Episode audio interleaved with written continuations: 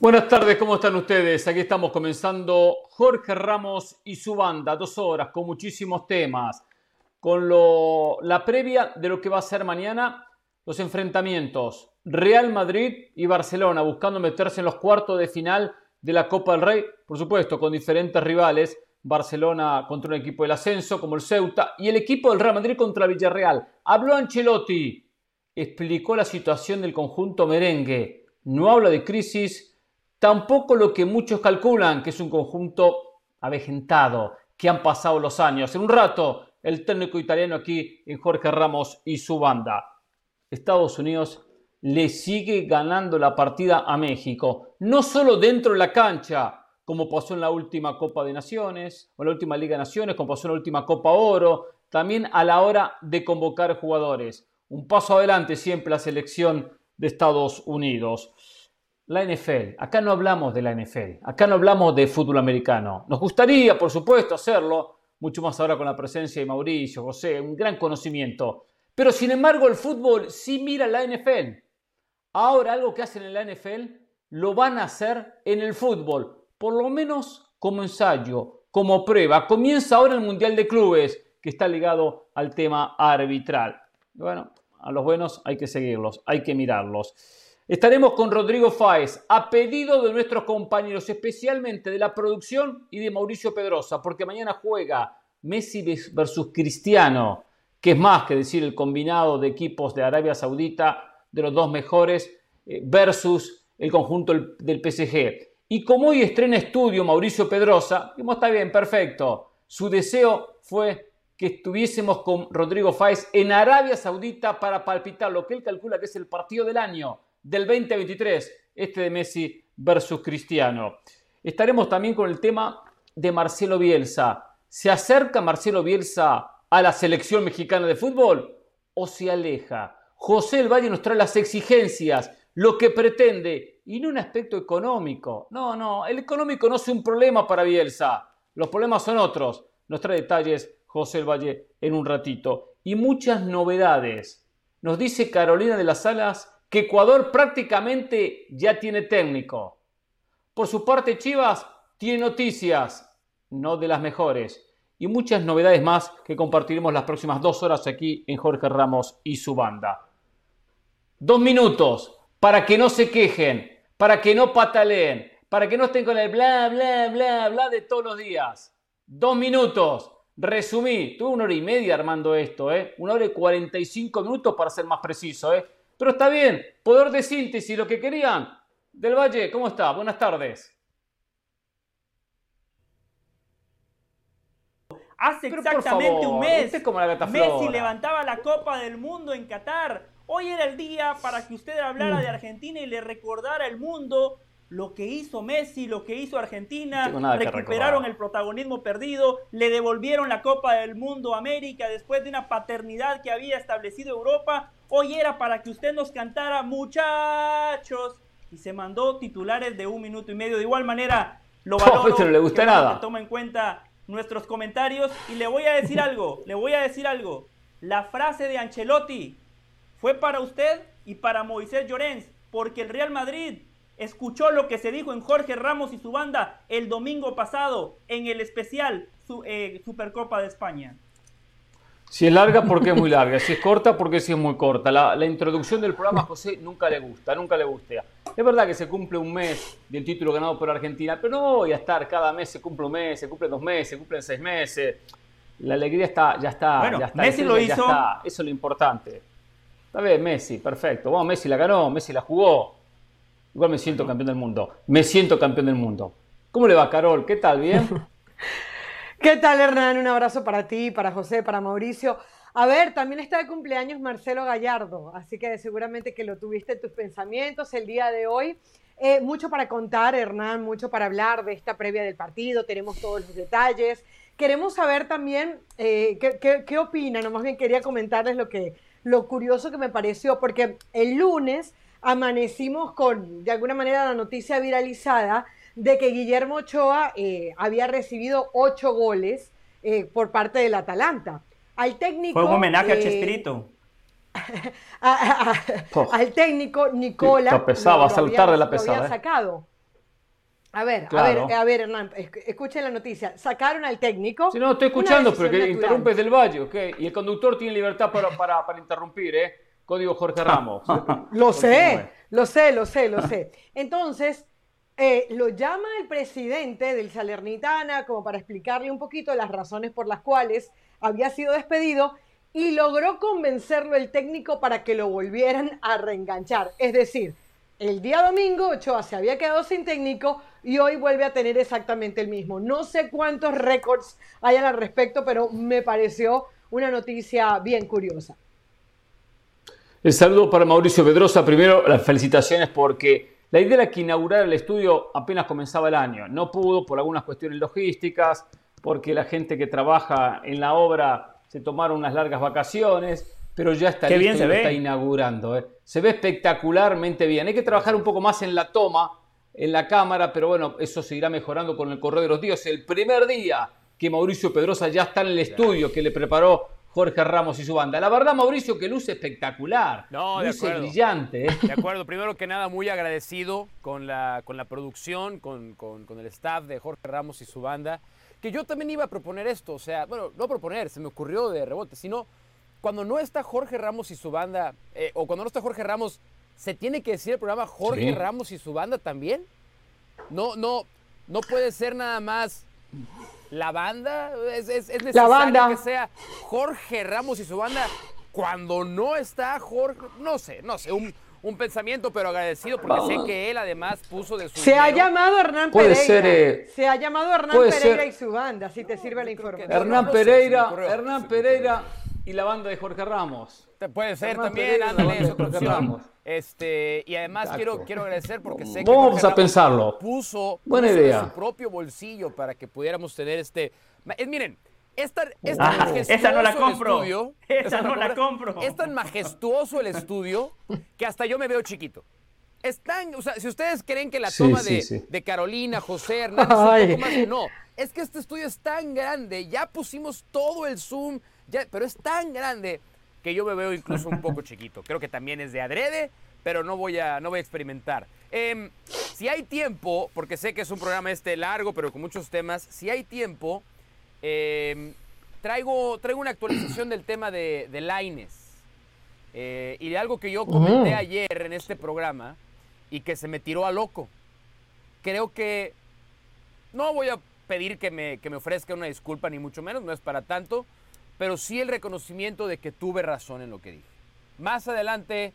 Bueno, si hay tiempo, si hay tiempo. Otro que, Porque para... que le gusta que le den la razón. Todo, lo que les voy a decir es que hablé, para con los alguien temas... involucrado en la negociación.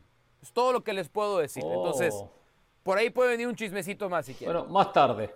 Muy bien. voy, a, voy a anotarlo acá, más, en el último segmento. A ver si el conductor se acuerda. Gracias, conductor, gracias. Exactamente. Ahora, mañana, mañana despiértese temprano, venga a la, reunión de producción y por lo menos y trae el tema, donde todos compartimos, pero Mauricio brilla por su ausencia. es importante eso. pues ya uno arma un programa, si viene el tipo y te lo, y te lo desarma. producción entraría, pero no, no, no, el tipo y te, lo, desarma porque quiere hablar de lo que a él se le antoja.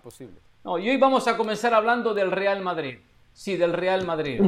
Especialmente por lo que dijo Ancelotti. En la previa no, no hablamos del Real Madrid. En la previa de lo que va a ser mañana un partido a todo o nada. Mañana visita al Villarreal. Tiene que ganar Real Madrid para meterse en los cuartos de final. También, por supuesto, el, el submarino amarillo. El equipo que gane se mete en los cuartos. Si empatan ahí alargue y si continúa el empate posterior es penales. Mañana uno queda eliminado y el otro avanza. Entre los ocho mejores de la Copa se mete el que pase de ronda. Y como este Madrid no viene bien y ha dejado algunas dudas en este 2023, casualmente perdió ante el conjunto del Villarreal en la liga hace un par de semanas atrás, lo que lo llevó a, perder la primera posición, el partido ha generado un morbo especial. Habló Ancelotti sobre el momento del Madrid y también sobre un tema interesante que escuchen, ¿eh? relacionado, relacionado con esta renovación ¿Es un equipo joven un equipo avejentado? ¿Es un equipo que está preparado para esta renovación de las nuevas figuras? ¿Qué dice Ancelotti? Acá está. Estamos hablando de que mañana es una buena oportunidad. Siempre decís que después de una derrota, cuanto antes llegue un partido para recuperarse y cambiar la dinámica es lo mejor. Pero ni el escenario ni el rival son los más adecuados a lo mejor para salir. Y respecto a lo que te preguntaban, desde Barcelona hablan de una nueva era y también hablan de un fin de ciclo del Real Madrid. Yo no sé cómo lo ves tú. Yo hablo del momento del Real Madrid. este es un equipo joven, porque todos hablan de Modric, de Kroos eh, de Benzema. Tenemos también que hablar de los jóvenes que se han incorporado el año pasado, Camavinga, Vinicius, Rodrigo, Valverde, Militao, lo que se han incorporado este año, Chouameni, lo que se van a incorporar en el futuro. Yo creo que es el inicio de un ciclo en este club, porque mm, están llegando al final de carrera jugadores que han hecho una época muy importante en este club, están entrando otros. Entonces, más que la fin, yo pensaría que es, está empezando, es un momento de transición desde una época fantástica del, Real Madrid a una otra época, porque el día ojalá em, Karim, Tony y Luca pararán de jugar, eh, ojalá sea en años, hay otros que tomarán eh, el mando de este, de este equipo. Entonces no es la fin, es el inicio de un ciclo. En estos momentos de, de leve zozobra, ¿cuál es, el papel de, ¿cuál es el papel del entrenador en estos momentos? Eh, ¿Tomar decisiones, pegar gritos, estar tranquilo? Papel es en un momento complicado, no es tan complicado. En un momento complicado lo que tiene que hacer es evaluar bien lo que está pasando, con mucha ser el más objetivo posible y hacer las cosas más sencillas posible. En el fútbol, la cosa más sencilla que de hacer es defender bien.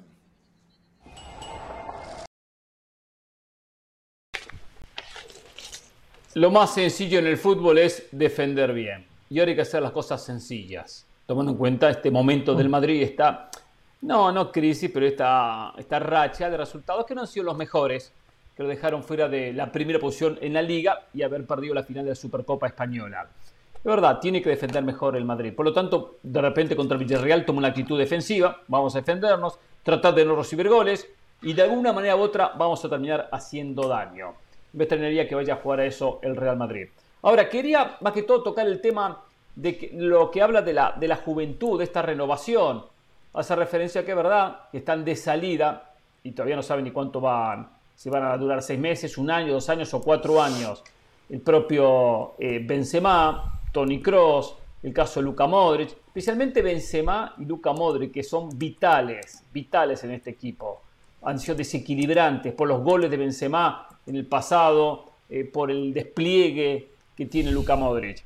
Ha trabajado en la renovación, sí en compras, sí ha, traído buena cantidad de jugadores, pero porque está Camavinga, mencionaba Jomení, Valverde, Rodrigo, Vinicius, pero la mayoría de estos, sacando el caso de Valverde y su amenía hasta por ahí nomás, el resto todavía no dieron el paso Real Madrid. Porque Vinicius no dio el paso Real Madrid. De esos delanteros diferentes, que no perdonan, que tiene una altísima cuota goleadora, que tiene un gran repertorio en ataque, no lo dio. Camavinga tampoco. ¿Pueden darlo? Sí, pueden darlo, tienen condiciones. Rodrigo no lo dio, nunca es un titular indiscutido de este Real Madrid. De estos jóvenes, el único que sacó la cara ha sido Valverde. El único. Por lo tanto, tendrá mucho que trabajar y saber, y saber eh, eh, eh, manejar esta renovación de los que se van y de los que llegan. Que van a seguir invirtiendo, no hay dudas. Pero le puede, le puede demorar más de lo pensado al Madrid. Claro que sí. Por ejemplo, el 9, se va a Benzema. ¿Cuál va a ser el futuro 9 del Madrid? Tendrá que comprarlo. No lo tiene. No lo tiene ni en el banco de suplentes. Esos sí son inconvenientes para solucionar. El paso parecía que Vinicius lo había dado. Usted mencionaba lo de Valverde, ¿no? Creo que lo de Valverde es incuestionable. Eh, donde lo ponen rinde, ha terminado por solucionar muchos problemas que ha encontrado el Real Madrid en los últimos años. Ha tenido que jugar de volante de contención, de interior por derecha, de extremo por derecha y en la eliminatoria contra el Liverpool cuando los dirigía Zidane hasta tuvo que jugar de lateral o de carrilero por derecha, un tipo que donde lo ponen cumple. La temporada pasada parecía que Vinicius finalmente había dado ese paso porque el año pasado de Vinicius fue fantástico. Fue después de mm. Benzema el máximo goleador del equipo, fue el líder en asistencias, finalmente habló el lenguaje futbolístico de Karim Benzema y de otros pesos pesados. Esta temporada ha tenido altos y bajos y después del Mundial ha desaparecido. A Vinicius no le sale una. Después el Madrid ya hizo los fichajes, usted lo mencionaba Hernán, ahora habrá que darles tiempo. No nos olvidemos lo de Marcelo. Marcelo quizás junto con Roberto Carlos son los dos mejores laterales en la historia del Real Madrid. ¿Cuántos años le llevó a Marcelo consolidarse? No se olviden los primeros años de Marcelo, le costó muchísimo. Es más, Pellegrini muchas veces lo terminaba poniendo como mediocampista por izquierda y ponía a Coentrao como lateral. El Real Madrid es un animal complicado y lo decía Ancelotti en la conferencia de prensa cuando él dice, es un momento muy complicado. Después dice, bueno, no es tan complicado. Y tiene razón, el Madrid está a tres puntos del Barcelona en la liga, está en Champions, a diferencia del Barcelona que juega la UEFA Europa League, y perdió el título menos importante, pero como es el Real Madrid, todo se termina magnificando, para bien y para mal. El, problema es que, no ha renovado al crack, ¿no? El, problema es que el Real Madrid no ha renovado al crack. O sea, todas las piezas que ustedes acaban de describir son muy buenas piezas secundarias, pero el Real Madrid no ha renovado al crack. Después de que se fue Cristiano Ronaldo, no tuvo que recurrir a un crack externo porque lo tenía ahí a Karim Benzema. Y en teoría, esa es la obsesión del madridismo con Kylian Mbappé. Porque no, no, o sea, muy bien el equipo. Bueno, en teoría era Hazard, Mauricio, lo que pasa que fue un por desastre. Eso, por eso, pero el, el, tema para mí pasa por ahí. Porque los grandes éxitos del Real Madrid van acompañados de la mano de un crack. Cristiano Ronaldo y todo lo que ganó. Irrepetible, muy bien, irrepetible. Pero estaba ahí Karim Benzema. Y en el momento en el que Karim Benzema se asumió como crack. El Real Madrid ganó la Champions, el Real Madrid ganó la Liga y Karim Benzema fue el mejor futbolista del mundo. ¿Cuánto tiempo le va a durar? No lo sabemos. ¿Vinicius puede tomar ese rol? Definitivamente no. ¿Rodrigo puede tomar ese rol? Absolutamente no. ¿Valverde puede tomar ese rol? Definitivamente no. Modric y Kroos efectivamente van de salida. Y después alrededor toda la renovación ha sido de actores secundarios, han sido de actores de reparto si el Real Madrid no se apura en la renovación del crack, entonces el problema va a ser un problema. Porque yo, yo, estoy de acuerdo con Ancelotti. No es para hacer un escándalo el momento actual del Real Madrid, ni mucho menos. El problema va a ser cuando estos mismos pasajes le sucedan en cuartos de final de Champions. Y ahí sí no tiene con quién compensar a esas ausencias del Real Madrid. Yo creo que no podemos cometer el pecado de subestimar al Real Madrid. Al Real Madrid le vimos eh, etapas de juego, momentos de juego muy malos en el torneo pasado y termina ganando una Champions League. Entonces, a ver, este equipo, si hay un equipo que sabe reponerse a su mal juego, se llama el Real Madrid. A, a ver, a Benzema no se le puede haber olvidado marcar goles eh, eh, de, un, de, un, día para otro. O sea, Benzema no está pasando por un buen comienzo de año, pero yo no creo que ahora Benzema va a tener un pico hacia abajo. ¿Cuál sería la explicación para eso? A ver, la, la edad, claro, la edad.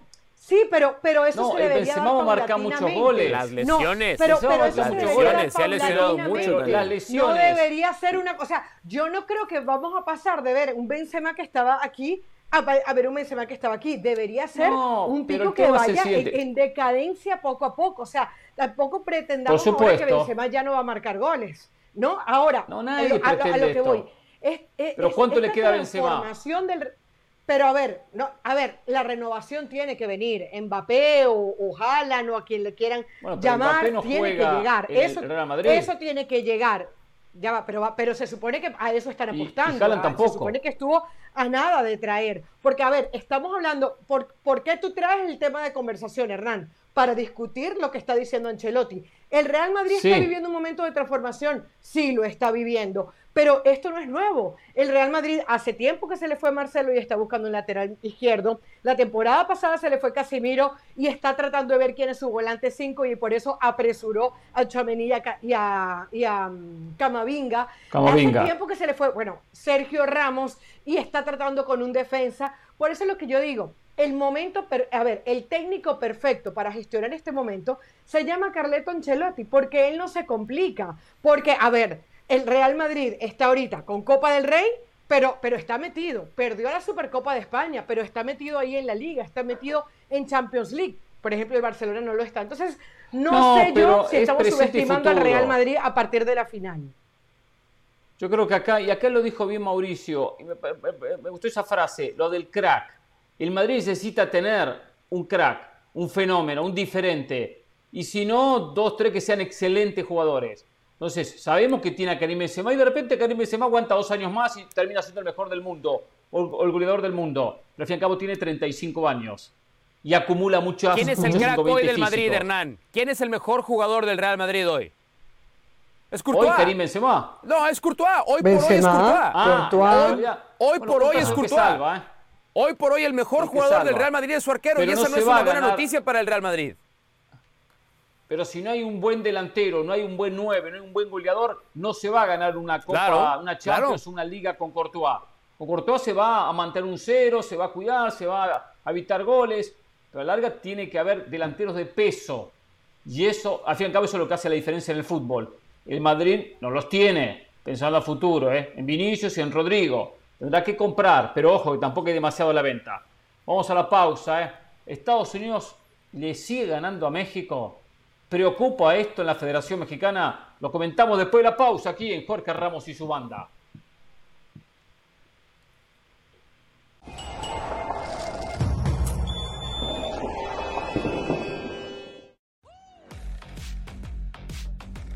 Continuamos en Jorge Ramos y su banda. Mañana se enfrenta Villarreal ante el conjunto de Caleto Ancelotti, ante el equipo merengue, por los octavos de final de la Copa del Rey, tras lo que fue la derrota del conjunto del Real Madrid ante Barcelona por la Supercopa. Y por eso les preguntamos, ¿qué debe cambiar el Real Madrid?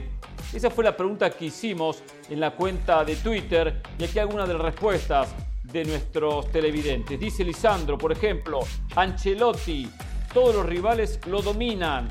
Ya esto es del entrenador y no de los jugadores. Abner responde, tienen que comprar más amuletos porque se les acabó la suerte. Eddie dice, muchos jugadores no son los mismos que eran antes del Mundial. Valverde está irreconocible y de ahí para abajo. Olvo dice, deben cambiar cuánto le pagan a los árbitros. Más respeto, más respeto, muchachos. Gracias a todos por sus respuestas. Sigan escribiéndonos por nuestra cuenta de Twitter y no se pierdan el duelo entre Villarreal Real Madrid mañana a las 2 y 30 de la tarde, hora del este, 11 y 30 de la mañana del Pacífico por ESPN Plus. Y no se muevan, que ya volvemos con mucho más aquí en Jorge Ramos y su banda.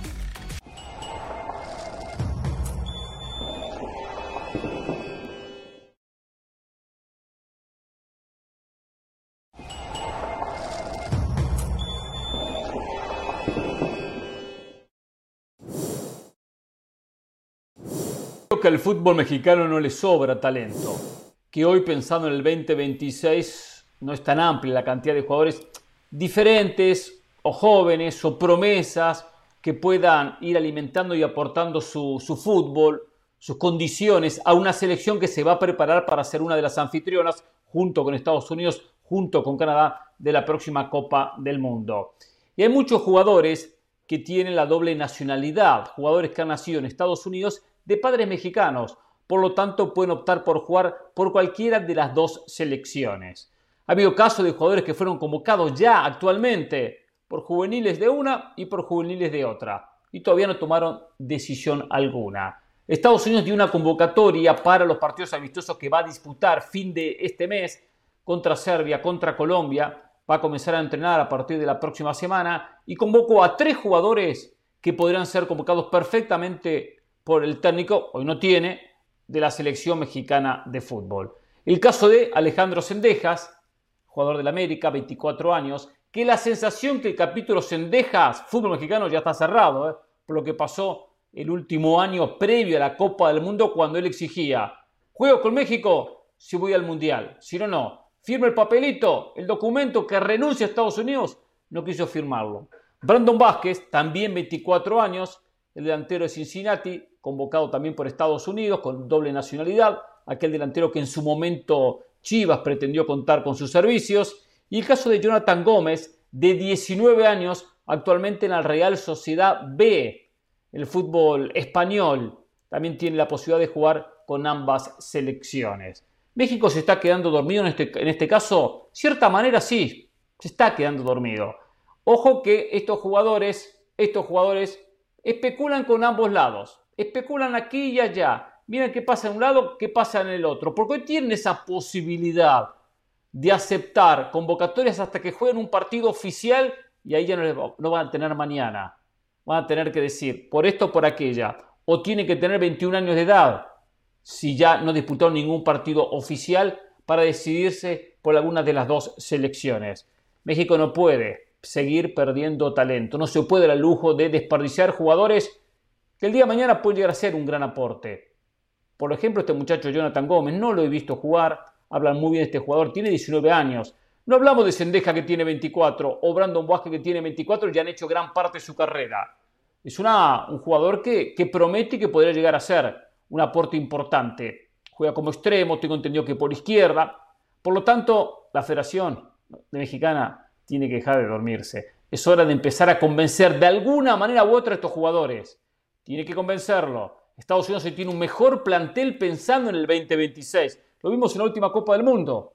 Y si empieza a sacar diferencia con los jóvenes, después, que se acuerde, va a terminar siendo tarde.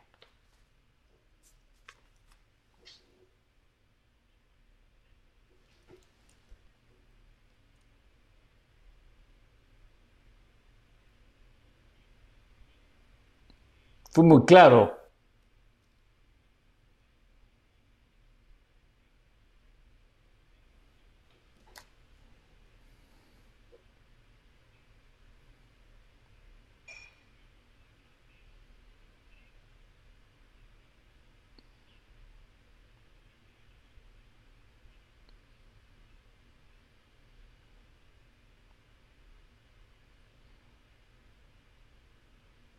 Nadie se vuelve loco.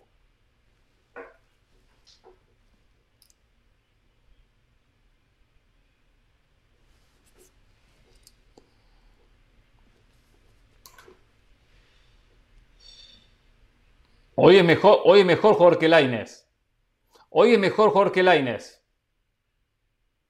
Está bien. No, eso está claro.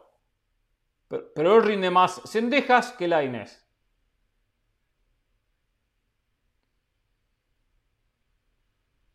Sí. Por estos jugadores.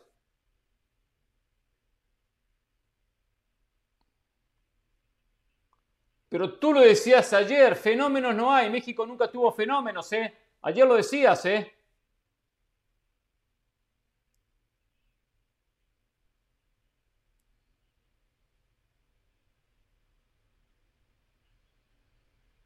Sí.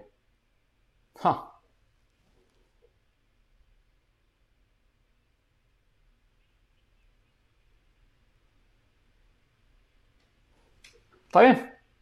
Sigan con los brazos cruzados, sigan sin hacer nada, perfecto.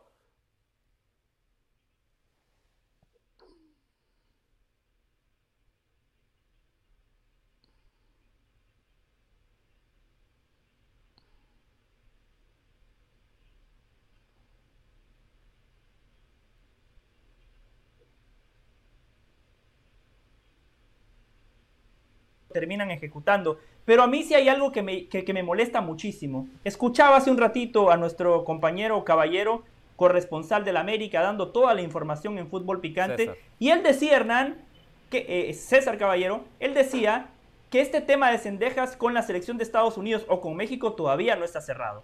Según la información de nuestro compañero César Caballero, él acepta la convocatoria porque no es fecha FIFA, porque habló con el América, le van a dar el permiso, pero él todavía está abierto a cambiar de opinión. Y aquí es cuando yo digo que el tema me molesta.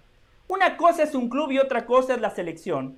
Para jugar en una selección tenés que tener bien claro que querés vestir la camiseta de esa selección. Aquí tiene que pasar por una convicción y por un sentimiento. No estoy de acuerdo. Las selecciones, las selecciones que tienen éxito, y está perfecto, ahora exíleme usted su punto de vista, las selecciones que tienen éxito a nivel mundial es porque el futbolista tiene un sentido de pertenencia, es porque tiene un arraigo, es porque ve a su selección como una extensión de un símbolo patrio, es porque ve a la selección como una extensión de su familia y no simple y sencillamente como un capricho para jugar en una Copa del Mundo.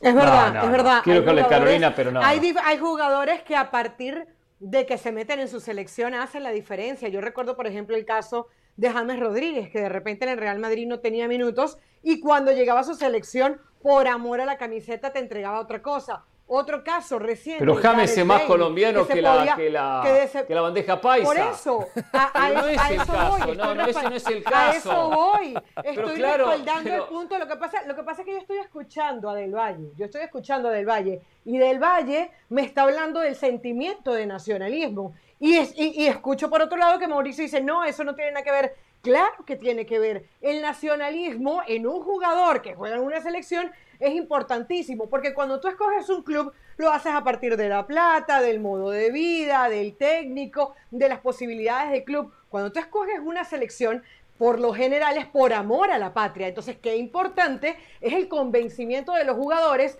y no se deja que esté todavía en Tibiritábara. A ver, a México no le sobran los jugadores. Está bien que Sendeja no es un crack y no sabemos qué va a pasar con Brandon. Pero, a ver, eh, Mauricio, hay una realidad. En México no tiene de dónde escoger. El lateral, el, extremo por derecha, cuando se lesionó el Tecatito, cuando no se sabía quién. Ah, hubo un momento que no se sabía quién, iba a ser el extremo por derecha de la selección mexicana. no sé quién no sabía cuando estaba clarito que era Alexis Vega y de un lado y Chucky el otro. Era muy, muy, muy claro. No, no, no, no, no, no. Era clarísimo. Lo de Ale... no, no, pero ver, lo de Alex... clarísimo, No, lo de Alexis Vega estuvo, pero lo de Alexis Vega. A ver, pero antes de caer en eso, Caro. Muchas veces, incluso se, se, hablaba de un número 9, Mauricio. Entonces, a ver, no subestimemos. Ni en la vida ni en el fútbol hay que Pero a mí me extraña, me extraña mucho eso último que acaban de decir Carolina y José, que tienen orígenes y que creo que podían empatizar un poco mejor con casos como los que estamos presentando. En esta nueva dinámica social en la que vivimos, en la que creces en un entorno familiar en el que tus padres pudieron haber nacido en México, pero tú naciste en Estados Unidos, sí puedes querer a dos países por igual. Sí puedes tener el mismo amor por dos culturas por igual. Porque, y esto a lo mejor es un concepto con el que crecieron los viejos, ¿no? No, tú, tú juegas nada más con una... No puedes querer a dos países perdón, los procesos de migración hoy nos han enseñado que eso no es verdad. Eso es un pensamiento retrógrada. Hoy tú puedes querer por igual al país de tus padres, que también es el tuyo, como al país en el que naciste y que te dio las oportunidades. Yo por eso sí entiendo que existe un conflicto en el caso de jugadores como Alex pero, para decir, yo hablaba de otra a ver, a ver, una quiero representar a México o quiero representar a Estados Unidos. No sé. Quiero a los dos países por igual. Por supuesto que eso pasa. Yo entiendo que en eso, yo entiendo que en esos casos, en esos casos, los que menciona Mauricio, sí se quiere a los dos países por igual, o de repente uno más que el otro, pero en un 60-40. Y también sé muy claro que hay jugadores, y pasa con argentinos, con uruguayos, con brasileños. El caso que mencionaba Carolina de James, que ama la selección y se matan por la selección y nunca jugarían en otra selección. Tampoco tienen la oportunidad de hacerlo. Pero me van a decir que, por ejemplo, Mauro Camoranesi quería más a Italia que a Argentina. No, fue a Italia por conveniencia, porque en Argentina no tenía espacio. O, Juan Antonio Pizzi que quería más a campeón del mundo. Argentina. nada más. No, exacto, y fue campeón del mundo. O Funes Mori. O Funes Mori. O Funes Mori. O, o, o Bozo, o Guillermo Franco ¿Querían más a México que a Argentina? No, de ninguna manera. Pero por conveniencia también. Dicen que sí y aceptan una selección. que es diferente al amor de algunos jugadores que, por ejemplo, mostró Messi por Argentina y que siempre ha tenido. Entiendo ese amor, pero futbolista que ya nace con las dos posibilidades, ya en la cabeza dice 50-50, 60-40, 70-30. Yo quiero agregar algo. Ya su cabeza actúa diferente, sus sentimientos diferente. Y acá son jugadores que, verdad, lo que dice, lo que le transmiten los padres, en este caso mexicanos, lo que sienten en el país como estadounidense, puede sentir sentimientos por ambos claro, Claro, pero, pero ojo, yo, yo quería decirle algo a Mauricio. Yo entiendo perfectamente eh, que un futbolista pueda tener sentimientos por dos países. Pero Alejandro Sendejas está esperando a ver cuál de los dos países le ofrece más chances de llegar a una Copa del Mundo. Si él es honesto y dice, amo a los dos países, pero, pero estás seguro de eso. Selección voy a defender a este país o Pero estás seguro de eso o, es tu interpretación de las cosas, porque, dos. porque lo aseveras y lo aseguras muy contundentemente como si supieras lo que estás sintiendo Sendejas. A ver, Mauricio, la Federación Mexicana de Fútbol lo convoca y él se siente de alguna manera despreciado porque las formas no fueron las correctas según él, ¿no? Por eso se negó a firmar el documento porque le mandaron al secretario del secretario del secretario con el documento. Está en su derecho. Nunca hubo una charla con el cuerpo técnico. En su derecho. sí, por supuesto que está en su derecho, pero él en ese momento no dijo, ¿saben qué? Yo voy a jugar por la selección de Estados Unidos porque quiero más a la selección de Estados Unidos. ¿Alguien se lo preguntó? Yo puedo comprender ¿Alguien se lo preguntó? Pero, pero lo que yo le iba a decir, lo que yo le iba a decir es, por ejemplo, Garnacho que juega en el Manchester United argentino. Él nació en España, usted lo ha escuchado a él pensando, ah, amo tanto a España como Argentina, puede ser, pero por la selección va a jugar por Argentina y ahí no hay debate. Ese sentimiento, ese arraigo, ese sentido de pertenencia, después se traduce en la cancha. por, qué? a ver, pero José, en donde te estás equivocando rotundamente es, ¿por qué todos tienen que pensar igual? O sea, ¿por qué el caso de Garnacho es igual de Cendejas? ¿Por qué? ¿Por qué tendría que pero ser usted igual? cree, usted cree que Sendejas, ¿por qué, ¿por qué cree usted que Sendejas todavía no dice por qué selección va a jugar? Pues porque no lo ha decidido. Porque el, porque el reglamento le permite tomarse no, las ya es hora que lo decida. ¿eh? ¿Por qué? A ver, a ¿Pero por qué? Porque ustedes quieren nada más.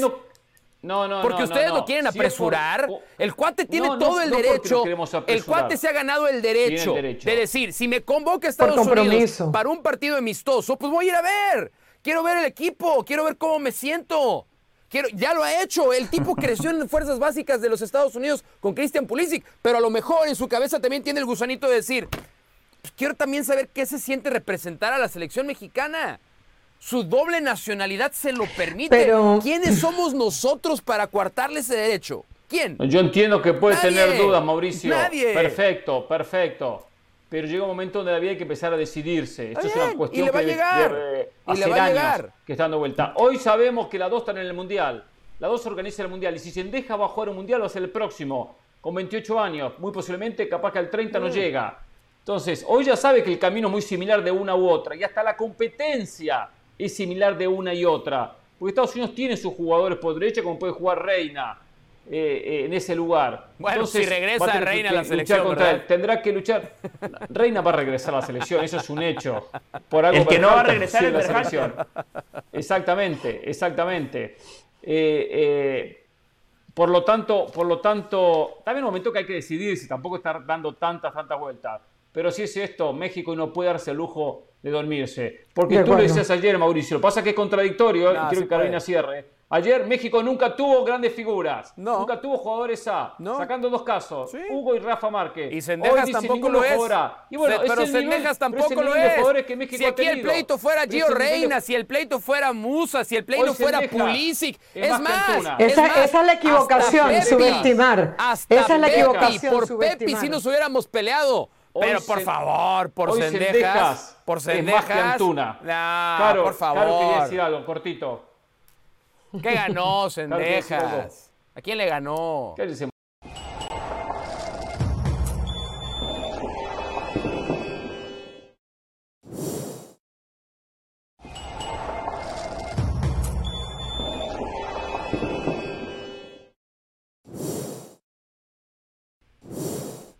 En minutos, José El Valle nos va a contar las exigencias, lo que pretende Marcelo Bielsa para ser técnico de la selección mexicana de fútbol y no está ligado al aspecto económico. Para Bielsa hay algo que va más allá del propio dinero. Pero antes, Carolina, Supercopa Italiana, ¿ya tenemos campeón? Sí, ya tenemos campeón y además de manera contundente. Se jugó el derby de la Madonina entre el Inter y el Milan Quedó campeón el Inter, eh, dominó en el marcador de cabo a rabo, minuto 10. Em, Federico Di Marco, perdón. Luego Edin Seco y posteriormente Lautaro Martínez. 3 a 0 del equipo de Inzaghi al de Pioli. Así que, bueno, así termina, ganándole el campeón de la Copa de Italia a el campeón de la Liga Italiana en Arabia Saudita, por cierto, que está de moda. Exactamente, está de moda Arabia Saudita. Después hay que hablar sobre ese tema. ¿eh? A ver, una noticia importante que se da a conocer el día de hoy. A partir del próximo Mundial de Clubes, la International Board ha aprobado, aprobado, por lo tanto se va a realizar como experimento por los próximos 12 meses, comenzando el Mundial de Clubes a partir del primero de febrero, que los árbitros van a explicar las decisiones tomadas en el VAR. Es decir, cuando el partido se pare, cuando el VAR tome alguna decisión, habrá de parte de los árbitros una comunicación con el público donde le dejará saber por qué se tomó dicha decisión. Eh, fue mano, por eso el, gol se anula. Fue posición adelantada, por eso el gol se anula. O el detalle que tenga que terminar explicando. Bravo. Algo similar, algo similar a lo que pasa con el fútbol americano y con la NBA. Donde el fútbol americano, ustedes bien saben, los que han visto, los que ven fútbol americano, los árbitros encienden su micrófono y explican y toman la decisión. O sea, que todo eh, eh, explican la decisión tomada tomé esta decisión por X motivo, bla, bla, bla, y ya está la decisión. Se reúnen los árbitros, la analizan en pocos segundos y se da a conocer. Bueno, eso se va a comenzar a llevar a cabo en el fútbol para tener mayor transparencia, mayor claridad, lo cual está bien, está perfecto. Que uno está en el estadio y se termine enterando de por qué se tomó tal decisión. ¿Fue por posición adelantada? ¿Fue por mano? ¿Por qué fue? Si no hay que estar interpretando según si levanta la mano o no levanta la mano, de repente uno no se dio cuenta porque miró hacia otro lado, cuando el árbitro levantó la mano marcando una posición adelantada, no sabe por qué terminó anulando un gol. Perfecto, está muy bien.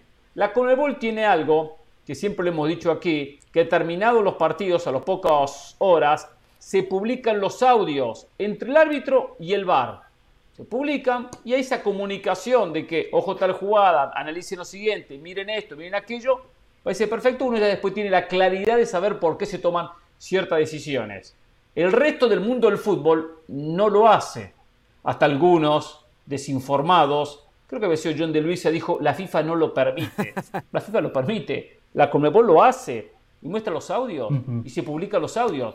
Esto es transparencia. Transparencia. Tomo tal decisión, perfecto. ¿Por qué la tomé?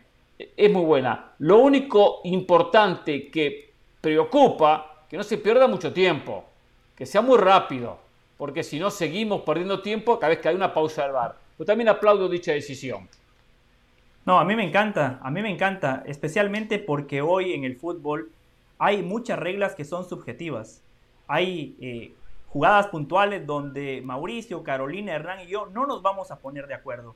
Pero si escuchamos la explicación del árbitro. Y él nos dice, tomé esta decisión porque yo lo interpreté de esta manera, más allá de que no estemos de acuerdo, nos quedamos más tranquilos, porque a día de hoy, eh, lamentablemente, hay muchas decisiones que terminan tomando los árbitros que inclinan la balanza para un lado o para el otro y nunca nadie dice absolutamente nada y me parece una lástima, me parece que todos tenemos que abogar para que el fútbol sea más transparente. A mí me encanta, después habrá que ver la ejecución. Hay, yo, este, ciertas yo recuerdo una reunión, perdón Mauricio, yo recuerdo una reunión que tuvimos con Howard Webb, eh, en su momento comisionado de la MLS, y él nos dijo que esto iba a suceder. recordarán ustedes, nos, nos reunimos con la gente de la MLS y nos dijo que después de una decisión a la gente y a los medios de comunicación les iba a llegar a su teléfono un mensajito en donde se explicaba. Y al final nos quedamos esperando eso. Ahora. No, sí pasó. a mí sí me causa mucha curiosidad. No, bueno, no, a nosotros. Sí, sí, sí, sí lo hicieron. en la, en la, en la transmisión había un canal especial de Slack en el que llegaba la decisión que se tomaba. Ellos, ellos sí lo hicieron. No, no. A, ver, a nivel de MLS, a ver, MLS. de la MLS he ido. Recuerdo que, de hecho, eh, eh, eh, había una, una, pantalla y en esa pantalla, que también se dijo en esa reunión que iba a darse la información para que el público supiera lo que estaba pasando y nunca se mostraban. O sea, una cosa es que te muestren la repetición del jugador en fuera de lugar y otra cosa es que te den la explicación real de por qué se terminó anulando o no. eh, lo, fuera de No, pero lo del fuera de juego, no, claro, lo del fuera de juego es taxativo, está adelantado. Sí, sí, sí. Me parece que no, pero, pero, pero luego... Mano, para un No, tarjetas rojas, penales, luego, hay jugadas... Hay jugadas en las que intervienen dos, dos, tipos de reglas diferentes y no sabemos cuál se aplicó. Hay otro ejemplo, que es el siguiente paso que se tendría que seguir, que es lo que desde hace más de siete años se hace en el rugby a nivel internacional, que es la discusión del árbitro en el terreno de juego en el estadio, ¿eh? en el estadio y en la tribuna está abierta. Es decir, el árbitro llega al televisor y empieza a decir, a ver, ponme la repetición lateral. A ver, vamos a ver, estoy revisando si la mano está en hmm. posición natural. Y el, el aficionado lo está escuchando en tiempo real. Ahí es donde hay una verdadera transparencia de lo que está pasando. No me parece un gran paso. Claro. Qué bueno que lo vayan a hacer. Eh, es un paso adelante. No es suficiente. Porque todavía la decisión, cómo llegaste a la decisión, es mucho más importante conocerlo para los que nos dedicamos a esto que la decisión misma. Entonces, es un muy buen paso, excelente. Hay árbitros que no pueden ni hablar bien, es un problema eso en el fútbol mexicano pero es otro tema. Hay unos que no, se pueden, no, hilan dos palabras y es un desastre, pero bueno, por algo se empieza, por algo se empieza. De acuerdo, sí, positivo, positivo. Al fin y al cabo, si no hay nada que ocultar, si no hay nada que ocultar, porque no tiene que haber transparencia, tiene que ser muy claro. Mm. Y a veces, como decíamos, de repente uno no se da cuenta ni cuál fue la decisión final, porque verdad que la posición lanzada eso no es pero en algunos casos no sabemos si anuló por una posición adelantada, por una infracción, por una mano o por qué razón termina anulando un tanto. Por lo menos ya nos queda la duda, ya nos queda la certeza. Se anuló por esto. Después podremos analizar, no, pero no fue suficiente el empujón. No fue falta. Pero ya no entramos en la especulación del por qué. Sí, Carol. Hernán, yo siento que va a ser muy polémico porque, como lo notamos tantas veces en Comebol, te das cuenta que las decisiones las termina tomando el VAR muchas veces el árbitro se deja llevar por lo que el VAR le dice y lo empujan. Y lo empujan. Eh, fíjate, fíjate cómo está cabeceando y, el, y el árbitro principal se queda así, ahora mucho más expuesto, y va a decir, bueno, se tomó la decisión por esto y esto, pero nos vamos a dar cuenta. Pero qué bueno, qué bueno. Eso es un filtro de árbitros, qué bueno. Ahí nos vamos a dar cuenta quién está razonando bien, quién está llevando el procedimiento bien, qué bueno. Que sea un filtro de árbitros para ir eliminando a los malos. Ahora vamos a defender a los árbitros ahora. Por favor. Malísimo. Hoy hay penales cuando les conviene. Señores, vamos a irnos a la pausa. Al regreso, el deseo de Mauricio Pedrosa, también apoyado por José El Valle, por lo que me enteré, se hace realidad. Volvemos.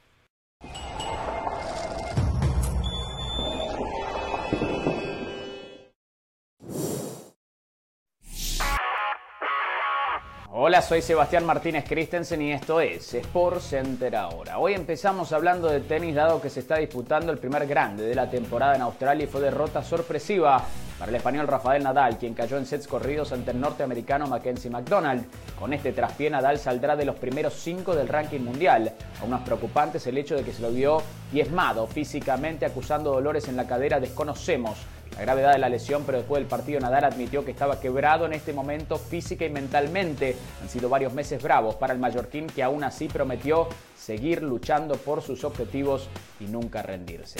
Pasamos a la rama femenina porque Coco Goff sigue a paso firme en Australia tras vencer en sets corridos la ex campeona del US Open británica Emma Raducanu y no fue un triunfo más para Goff, quien a los 18 años de edad llegó al centenar de victorias, 100 victorias en el circuito profesional la última tenista en llegar a ese número antes de los 19 años fue Caroline Wozniacki y todos ya sabemos lo que fue la fenomenal carrera de la polaca Coco Goff, claramente una de las grandes candidatas al título. Hablando de candidatos, el ruso Daniel Medvedev venció al local John Millman sin atenuantes en sets corridos y le espera una parada brava. En tercera ronda estará enfrentando al norteamericano Sebastián Corda. Sin embargo, hay que recordar que Medvedev está por el mismo lado del cuadro que Nadal, por lo cual esa parte del draw se abierto un poco para el jugador ruso. Sport Center todos los días, 10 de la noche, horario del Pacífico, 1 de la mañana, horario del Este. Esto ha sido Sport Center ahora.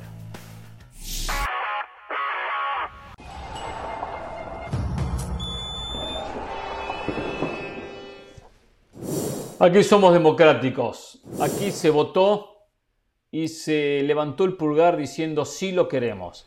Tenemos que ir con él. Claro, la campaña la encabezó Mauricio Pedrosa, quien no se quería perder de ninguna manera la previa del partido de mañana entre el Paris Saint Germain ante el combinado de Al Nasser contra el Al Hilal. Sí, el Al Nasser contra el Al Hilal. Hace años, hace años si me, decían, en el año 2023 vas a hablar del Al Hilal, vas a hablar del Al Nasser. Voy a decir, nada, eso es mentira. No, eso es mentira, no, no, no puede ser que Hernán Pereira esté hablando del fútbol de Asia, de Arabia Saudita, al nacer contra el Al un combinado. Si te hubieran dicho que ibas a hablar del fútbol mexicano hace 30 años, ¿qué hubieras dicho? Y míralo, acá estás hablando todos los días del fútbol mexicano. ¿Qué te, qué te digo? De repente, ¿Qué te digo? Bueno, ¿Qué te digo, 30, no? ¿Qué te digo? 30, ¿Qué te más digo? o menos, ¿eh? Hace 30 te que llevo hablando, hace, hace 20 y pico que llevo hablando, ¿eh? Pero bueno, las cosas de la vida, ¿eh? Hoy nos lleva a hablar del fútbol de Arabia Saudita, porque mañana se enfrentan en este partido amistoso para recaudar dinero, para volver a, a enfrentar a Messi contra Cristiano en este duelo a los dos conjuntos, el Paris Saint Germain contra este combinado de equipos asiáticos o de equipos de Arabia Saudita para ser más preciso. Por eso la empresa decidió enviar o mantener, porque ya estaba para la Supercopa Española, te dijeron dos por uno, ¿eh? Eh, nuestro compañero Rodrigo Fáez. Por iniciativa de Mauricio, Rodrigo, aquí estás en Jorge Ramos y su banda, ¿eh? Mi voto fue negativo, mi voto fue no, que descanse, ha trabajado mucho, ¿eh? no necesitamos a Rodrigo, no tenemos que hablar de este partido, pero bueno, yo no soy como Jorge Ramos, ¿eh? dictador de este programa, no, yo soy un tipo abierto a la democracia, la- al voto, eh, todos opinan, todos participan. Pero bueno, acá estamos, ¿qué tal Rodrigo? ¿Cómo te va? Decepcionado, Hernán, ¿cómo estás? Muy buenas. Quería hablar contigo porque, porque estoy muy, muy, muy decepcionado. ¿Y sabes ¿Por qué decepcionado? Antes de, de dejarte la palabra otra vez, estoy decepcionado porque me siento el típico jugador, ¿vale? Que lo da todo en el campo, que en cada entrenamiento se deja la piel, Sí. que no bebe si hace falta por el compañero, que intenta siempre ayudar a quien está mal en el vestuario y que de repente llega el día de la verdad y después de que su entrenador le haya dicho, eres muy bueno, vas a jugar, llega el domingo y no va ni convocado. Y me da la sensación de que usted es ese entrenador y que yo soy este jugador. Y me da la sensación, Uh. insisto, de que estoy engañado, De Paul y, y el si no Cholo. llega a ser por alguien de fuera y porque no llega a ser por alguien de fuera que se llama Mauricio Pedrosa, yo no estaría aquí, fíjese. Eso, bueno, eso es verdad, yo lo reconozco por lo menos, ¿eh? Lo que sí no tengo doble cara, ¿eh? Yo lo reconozco, ¿eh? No tengo nada en contra de Rodrigo Fáez. Pues ¿Para qué me nada, tienes en el equipo, Hernán? nada ¿Para en contra de Rodrigo? Fáez. ¿Ya está? Sí en contra No, pero, del partido. pero Rodrigo, Este partido es Rodrigo, no le mencione ni a Cristiano ni a Messi, menciónele a Gallardo y va a ver que lo deja el Oh. resto de la hora. Ve que Gallardo puede, este partido, que Gallardo va porque le dieron un cheque muy jugoso con muchos ceros. ¿Cuánto le habrán pagado a Gallardo, Rodrigo? Pues no sé, a Gallardo no sé lo que le habrán pagado, pero bueno, viene de, mi- de millonarios, ¿no? Que tampoco le habrán pagado mal en su día en River, porque ahí Mm. sentimiento poco, millones muchos. No, no, no, no, no, no, no. En Boca, en Boca ni, primero ni pagan, en Boca los jugadores se van, nadie vuelve, con Riquelme nadie quiere estar. Pero bueno, a ver, eh, ¿saben qué? ¿Saben qué? Que pregunten los compañeros, no me interesa el partido. Carolina, Uh. eh, eh, empiece usted a preguntarle, eh, preguntarle a Rodrigo. Ya con eso de Boca ya, no, ya, no, ya me calentó, ya no me gustó, ¿eh? Hablen ustedes Rodri, lo Rodrigo. básico. Le dejo el reporte. Lo básico no voy para a hacer nada. Rodri, lo básico para un partido mediático. Messi, Cristiano inician. eh, básicamente, ¿qué, qué, qué se espera alrededor de las dos estrellas? Bueno, lo- más que lo básico es lo superlujo, porque es que yo creo que no hay un partido que tenga estos dos alicientes después de tantos años, de tantos duelos, de tantos clásicos, Madrid, Barcelona. Yo lo comentaba y lo pensaba ahora, que es que yo nunca he visto en la historia una rivalidad de este tipo en la que coincidan dos gigantes del fútbol como son Leo Messi y Cristiano Ronaldo en el mismo espacio-tiempo, en la misma liga, en este caso la Liga Española, y en dos equipos tan antagónicos como Madrid Fútbol Club Barcelona. O sea, es que me parece una barbaridad. Yo creo que esto es un poco el last dance, ¿no? El último baile que se pueden dar los dos, coincidir en un terreno de juego sin competir, porque sí que es cierto que el tema deportivo no importa tanto, porque es un partido amistoso, un equipo apenas entrenado como el Paris Saint Germain, que de hecho no tiene ni hotel de concentración. Mañana el, avión va a aterrizar aquí procedente de Doha, de Qatar, y es que no tienen ni hotel de concentración porque se vienen directos al estadio y al final eso queda un segundo plano. Lo que va a quedar es la foto, el abrazo, la conversación entre dos gigantes que que se rivalizaron durante más de 10 años a lo largo de, todos los equipos europeos en los que han estado y que seguramente mañana puedan jugar su último partido, vamos a ver si es el último o no, pero que va a ser una fiesta del fútbol para todo el continente asiático, eso está claro, ¿no? Yo tengo una pregunta para Rodri, eh, siempre he estado muy muy al pendiente de toda la información que Rodrigo nos regala a través de sus redes Pero José, ¿usted, ¿usted era, José, de los que quería que yo me quedase o de los que quería que yo me volviera a Madrid? muy bien, muy bien. el partido de mañana, para mí el partido de mañana es la copa de leche. Rodri no existe, pero usted, usted sí es un gran periodista y su información hmm. yo sí la valoro muchísimo. Dentro de esa información que usted comparte en sus redes sociales, comentaba que dos millones de personas preguntaron por boletos para el partido de mañana, tomando en cuenta que hay mucha plata, mucho dinero en Arabia. ¿Cuánto, ¿Cuánto cuesta el boleto más barato y cuánto cuesta el boleto más caro para ver a Messi ante Cristiano? Mira, el más barato, la verdad que son precios bastante populares, más que nada porque Arabia Saudí temas de pasta y problemas de dinero no tiene, ¿vale? Entonces han puesto los boletos bastante baratos, en torno a unos 30 dólares el más barato. Ahora, ahora, el más caro imaginaos, hoy alguien de la organización me decía, ha llegado una persona a pagar más de 2 millones de euros por un boleto. Imaginaos eh. la demanda de tickets aquí en Arabia Saudí y alguien ha pagado más de 2 millones de euros por entrar Dos millones de, euros. Ah, mira, mira, Hernán empieza a interesarse por esto. Más de dos millones. por aquí, ¿no? no, no, no, no, no, pasa nada, porque al final del día también tenemos, tenemos nosotros la gran ventaja de venir aquí a reeducar a aquellos que se han desviado del camino, ¿no? Yo decía, imagínate que se reúnen para, para, un, para jugar un 21 Michael Jordan y Magic Johnson y dicen, no, no los quiero ver jugar porque ya pasado mejores épocas. Imagínate lo absurdo que se escucha eso, ¿no? Eh, dos... Pero Mauri, estos son los pájaros disparando a las escopetas. Los que nos tienen que reeducar son ellos. Claro, que son claro, claro, claro. Ahora, a mí, a mí la duda que, que, que realmente, me, yo por supuesto que voy a ver el partido, He diseñado mi día alrededor del partido. Le pedí a ESPN que eliminara algunas asignaciones que tenía a esa hora. Han, han, accedido porque mañana abrimos con eso el programa, tengo entendido. Dedicaremos ahora o nunca especial al reencuentro cristiano contra Messi de las. Ahora nunca especial. ¿Cuánto?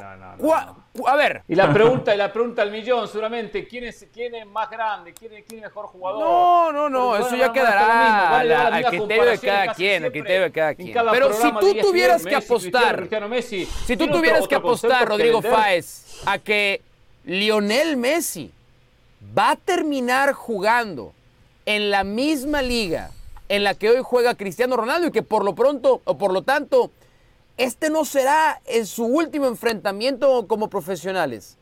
¿Qué tan, ¿Qué tan real ves esa posibilidad de que Messi esté cada vez más aproximándose a los cientos de millones por temporada, que es lo que va a cobrar Ronaldo, y no al plan de la MLS post, obviamente, París Saint-Germain? Yo, si me dices, eh, Rodri, apuesta, yo apostaría a que siga más cerca de la MLS que de los millones de Arabia. Mm. ¿eh? A ver, primero porque en la MLS también hay millones, hay que tenerlo claro. Y segundo porque a mí me cuesta mucho ver a Messi en Arabia Saudí. O sea, no tiene la necesidad de Cristiano Ronaldo de, de, sentirse el primero, el más millonario, el que más gana, el que tiene el mejor contrato de la historia. Yo a Messi no le veo así. De hecho, os voy a decir una cosa. Hay muchos reportes aquí en Arabia Saudí que enlazan a Leo Messi en un futuro a corto plazo con el Aliyal, que es el otro equipo que enfrenta al, equipo de, Cristiano Ronaldo, al Nassar. Yo os digo que a día de hoy Leo Messi tiene la intención de renovar por el Paris Saint Germain, que las conversaciones con el Paris Saint Germain están muy avanzadas y que al final van a acabar en buen puerto. Y que una vez que Leo Messi acabe su, su andadura en el Paris Saint Germain, yo insisto, salvo que mucho cambie lo que piensa Leo Messi, yo lo veo más cerca, más en otros países más en Miami, MLS que en, Miami. fijaos. Por ejemplo, o LA, por ejemplo. Hay, hay, varios equipos por ahí. Ah, varios equipos. Sí, si viene a la MLS seguramente Depende vendrá. de cuando acabe el contrato, quién tiene el dinero para que pueda fichar a Leo Messi. Vamos a ver. Una pregunta, la Supercopa italiana entre el Inter y el Milan se jugó también ahí, ¿no es cierto? ¿Es el mismo estadio, otro estadio, otra ciudad? Sí. ¿O no? No, no, en el mismo. Y, de hecho esto prueba que, la organización aquí está, están, están un poco locos, vamos a decirlo de, en el buen sentido, porque es que han organizado aquí una fiesta hoy espectacular también del fútbol italiano, Inter contra el Milan, que ha ganado el Inter 0 a 3, por cierto, en un partidazo de los de Inzago. Eh, los boletos aquí para este partido, para que os hagáis un poco la idea, estaban un poco más baratos, a 20 dólares más o menos, o sea, 10 euros más baratos de lo de mañana, pero es que hoy casi lo han llenado, y es que mañana van a llenarlo y podrían llenar 4 o 5 estadios tranquilamente, 7 u 8 o 9 o 10. Pero es el mismo estadio, la misma organización, la misma gente que en el día de hoy. Por lo cual están ya trabajando a marchas forzadas para, para limpiar, para que no haya ningún tipo de, problema, para que los alérgicos al polvo no tengan ningún problema de estornudar, etcétera, para que esté todo perfecto. Y en, la misma, en el mismo estadio donde se disputó la final Barcelona-Real Madrid, todo mismo estadio, todos con mismos organizadores. Mira, mira, tengo, tengo, aquí, tengo aquí, tengo aquí un, amigo, mira, mira, para que veáis que... Sí. Give me the floor, please. Mira, estos son los aficionados que todavía andan por aquí. Inter Milan, ¿no? ¿Cristiano o Messi? Uh, Cristiano. ¿Inter o Milan? Inter. Inter, Hernán, Hernán o Jorge Ramos. Uh, Ramos. ¡Hala, Ramos ha dicho! ¡Hala lo que ha dicho! Pregúntale si ahora o nunca, Jorge Ramos. Pregúntale si Jorge, si Jorge Ramos va ahora o nunca. A ver, a ver ¿Cómo va a decir eso al aire el tipo ese? Ni idea. Hernán, ni idea que yo tengo un comentario. pero bueno. Yo, yo tengo un comentario. ¿Con eh, Rodrigo presente? Muy breve. Sí. Sí, sí, sí, con Rodrigo, si quiere. Eh, muy breve. Los federativos de Estados Unidos, los inversionistas en Estados Unidos, la verdad que se les escapa la tortuga. Se les escapa la tortuga. Porque invierten muchos millones de dólares para traer en el verano partidos intrascendentes, partidos amistosos. Por ejemplo, con Caro nos tocó ir a Las Vegas a presenciar un clásico muy lindo entre Real Madrid y Barcelona. Eh, el estadio totalmente lleno, una gran fiesta, pero al final de cuentas en el entretiempo hacen 11 cambios los entrenadores, partidos que se terminan devaluando, no hay ¿Podemos ese tema tocarlo nosotros después, José, para, para liberar a, Rodrigo? Digo, porque así tenemos con Rodrigo y después, opinamos sobre ese tema. Fíjate qué rápido, qué rápido quieren que te vayas, ¿eh? Tenlo en cuenta, Rodrigo, para la próxima vez que hagas tu lista de asignaciones. Esto en ahora o nunca jamás te ha pasado, ¿eh? Jamás te ha pasado en ahora o nunca que te corran a medio segmento, jamás. Ahora, le doy la oportunidad a Rodrigo que si José El Valle quiere resumir su comentario en una pregunta, Rodrigo se la haga puntual, puntual. Pero si quiere sumarlo a la mesa, que somos ya cuatro, más Rodrigo cinco, eh, tengo muchos temas que, hablar que, que del fútbol de Arabia Saudita, señor Del Valle. Se le doy la oportunidad que le pregunte algo puntual. Y si no, cerramos el capítulo. No, no. Yo, yo quiero opinar porque la gente sintoniza el programa por mis opiniones, no por mis preguntas, Hernán Pereira bueno, yo voy a contestar porque yo creo que ibas en la línea en la que yo te voy a decir ahora mismo, es decir, que inviertan en otro tipo de partidos más allá de partidos de pretemporada, que es un poco un show. Yo te digo una cosa, eh, José del Valle, hay mucha intención y muchas ganas. Primero, la liga ya quiso en su día, si no llega a ser por la federación, la liga ya jugaría algún partido en Estados Unidos, eso es lo primero. Y lo segundo, desde la propia UEFA se está planeando llevar una final a medio plazo, una final de la Champions a algo, alguna ciudad importante de Estados Unidos, como puede ser Los Ángeles, Nueva York, que siempre es la favorita, o Miami, por lo cual todo se andará. Eh, ¿La empresa te ha llamado mucho para este partido, Rodrigo? ¿Para este partido de, solteros y casados? Sí, o sea que a la empresa le interesa el partido. sí, sí, sí, sí. Por eso me están diciendo que tiene muchos reportes. Sí, a ver, es que le, Perfecto. Le interesa, le interesa a todo el mundo menos a ti, Hernán. y a José del Valle. Es que a todo el mundo le interesa un partido Muy apropiado. por la Supercopa Italiana. No te llamo nadie. Rodrigo, hasta luego. Ve, Grande Rodri. Grande Rodri. Ve ahora nunca preparar. abrazo. Grande. Ahora nunca ve a preparar el especial. el especial del partido de solteros y Especial de ahora o nunca, contra el Messi Cristiano. la conducción de Mauricio ah. Pedrosa. Nosotros sabemos lo que quiere la gente. Nosotros no, no le rehuimos. No somos un programa boutique, somos un programa de la gente. Educamos a la gente. Acá educamos a la gente hablando de fútbol de fútbol de verdad, no estos, estos partidos. Pero bueno, abrazo, Mauricio. Ya está, eh, digo, Rodrigo. Ya, me voy también yo. Bueno, sobres, bye, que les vaya bien. Ahí nos vemos. Vámonos, Rodrigo. Vámonos ya. Ya, ya, ya me corrieron de aquí también. No pasa nada. Ahora nunca, chao. dice la producción? Le dije que mañana hay que volver a llamar a Rodrigo después del partido. se quiere ir. Ah, mañana después del partido no, no, no después del partido, que un reporte de este, por favor, ay, ay, ay. Pero bueno, eh, José, a ver, resuma. Entonces, dio la mitad del tema. Ah. No lo quiero meter pausa, no se me antoja meter pausa. Perdimos el tiempo con este segmento, muchachos. Hay que recuperarlo, se nos va la audiencia. Muy... Dice, no le importa el alquilar contra el nacer. Muy breve, Hernán. Los federativos de Estados Unidos tienen que invertir para partidos oficiales, como lo está haciendo Arabia. Supercopa de España el fin de semana, hoy Supercopa de Italia, el próximo mes Mundial de Clubes. Estados Unidos también tiene dinero y Estados Unidos podría organizar un mejor espectáculo. Las semifinales de la Supercopa de España, en cancha, primero el Real Madrid, después el Barcelona. El estadio no estaba lleno. Usted ponga el Real Madrid en Nueva York, en Miami en Los Ángeles llenan los estadios en partidos por las papas fritas. Ahora imagínense un Real Madrid, un Barcelona en una Supercopa de España, en un partido de liga. Sería un éxito total. Por eso le exijo a los federativos que, inviertan de mejor manera. ¿Tú crees, ¿tú crees que Estados Unidos no lo ha intentado? ¿Tú crees, ¿Tú crees en serio que la gente que tiene la plata del fútbol en Estados Unidos no lo ha intentado? Claro que lo han intentado. Mira, mm. el, ejemplo más sencillo de cómo esta creencia de que Estados Unidos y su poder económico en la industria del deporte todo lo puede.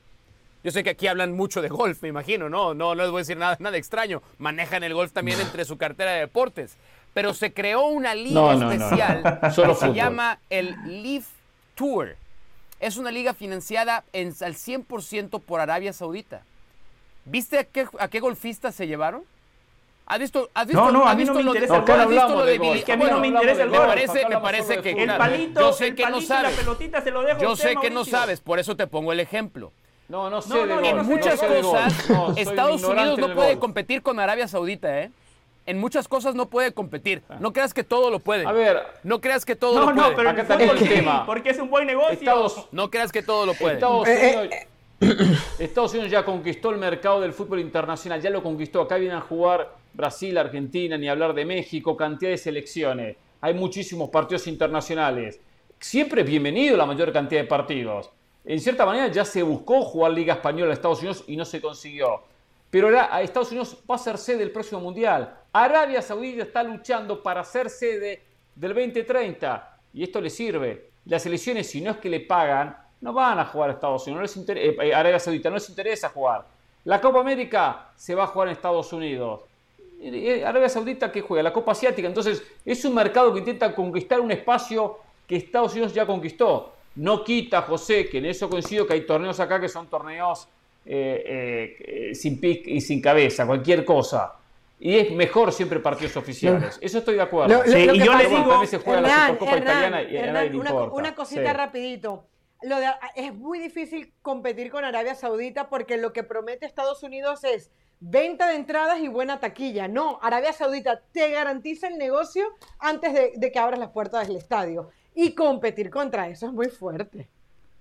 Y Arabia Saudita pierde plata. Estados Unidos... Estados Unidos quiere ganarla cuando hace negocios. Ahora, ahora a, mí me, eh, a mí me hubiera dejado una sensación diferente si José del Valle hubiera dicho, a ver, a ver, el mundo del fútbol, que es una industria multimillonaria, porque multibillonaria no existe en el, en el, idioma castellano, multimillonaria, em, debería a lo mejor también mandar un mensaje de, de, decir hay ciertas cosas que está intentando hacer Arabia Saudita, limpiar su imagen mediante espectáculos deportivos y el fútbol no se debería de prestar a eso.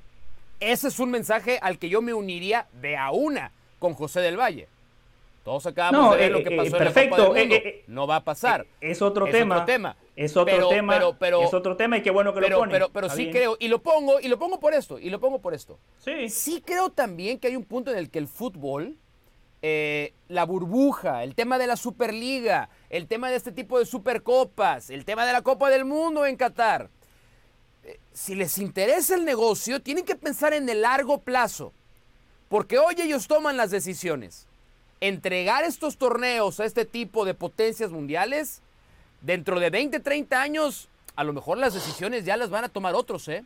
Y el negocio va a ser de otros. ya no va a ser de los que hoy se sienten. Yo quiero hacer la pausa, ¿eh?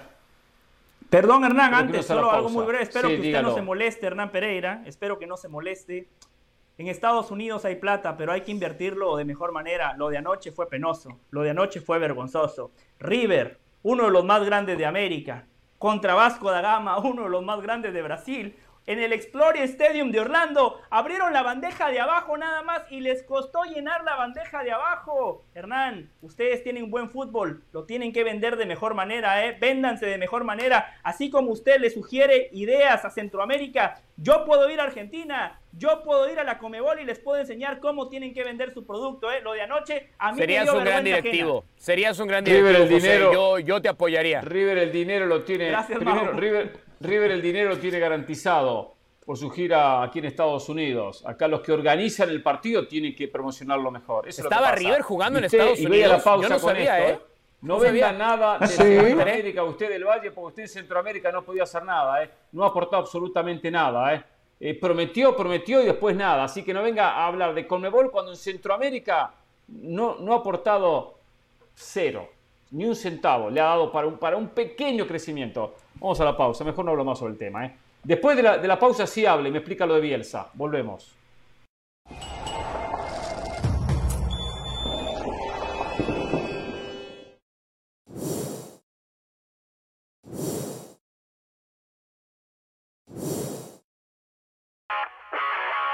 Hola, soy Sebastián Martínez Christensen y esto es Sport Center ahora. Empezamos hablando de fútbol porque ha comenzado el proceso postmundialista para selección de Estados Unidos y en la primera convocatoria de cara a los amistosos que tendrán el mes de enero ante Serbia y Colombia.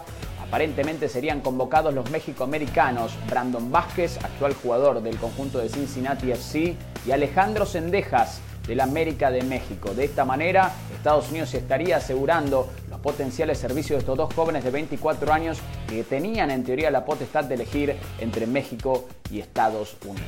Hablamos de la MLS porque el Inter de Miami ha realizado una firma rutilante adquiriendo los servicios del centro delantero venezolano Joseph Martínez. Es cierto que Martínez viene de tener un par de años bravos con lesiones, pero no hay que olvidarse que en el 2018 fue el MVP de la MLS y anotó 31 goles. Además, servirá como reemplazante de Gonzalo Higuaín, quien decidió retirarse después de la pasada temporada. Hablamos ahora de la Juventus y del fútbol italiano porque se acaba una era. Después de 13 años como presidente, Andrea Agnelli decide dar un paso al costado en lo que fue parte de una renuncia colectiva. Recordemos que la Juventus está inmersa en una cantidad de investigaciones fiscales en su contra. El nuevo presidente será Gianluca Ferrero, quien le tocará lidiar con todas las investigaciones en curso. Después de 13 años, Agnelli da un paso al costado en la Juventus. Sport Center todos los días, 10 de la noche, horario del Pacífico, 1 de la mañana, horario del Este. Esto ha sido Sport Center ahora.